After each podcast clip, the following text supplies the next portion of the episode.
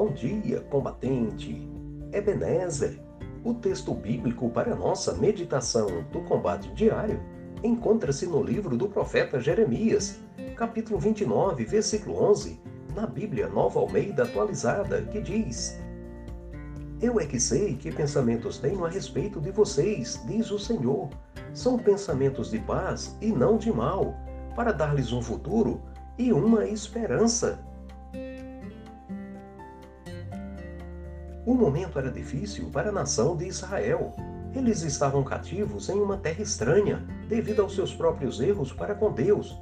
Mas Deus, por intermédio do profeta Jeremias, manda-lhes dizer que eles devem tocar suas vidas, não era para ficarem parados no tempo.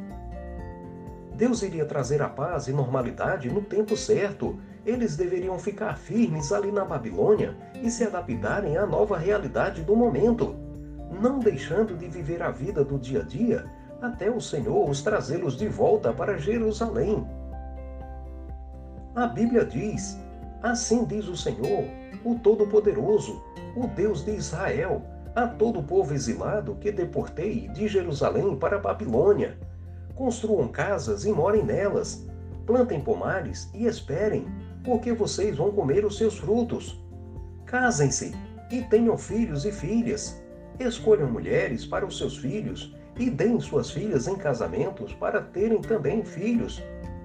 Aumente a população de Judá na Babilônia e não a diminuam. Trabalhem para a prosperidade e paz da cidade para a qual eu deportei e orem em favor dela. Enquanto ela estiver em paz, vocês viverão em segurança. Porque sou eu que conheço os meus planos sobre vocês, diz o Senhor, planos de bem, não são planos de sofrimento. Eu lhes darei aquilo que mais desejam, um futuro de paz em sua própria terra. Em tempos difíceis como estes que estamos passando, precisamos nos apegar cada vez mais à palavra de Deus, permanecendo firmes no Senhor e na força do seu poder, revestindo-nos de toda a armadura de Deus e orando todo o tempo no Espírito, e buscando a paz para com todos. O nosso Senhor Jesus disse: Bem-aventurados pacificadores, porque serão chamados filhos de Deus. A vontade de Deus para seus filhos vem do seu próprio coração e é pura expressão do seu amor e da sua paz.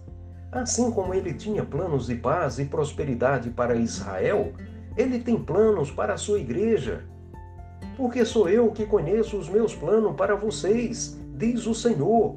Planos de bem, não são planos de sofrimento. Eu lhes darei aquilo que mais desejam, um futuro de paz e esperança. Amém. Deus seja louvado.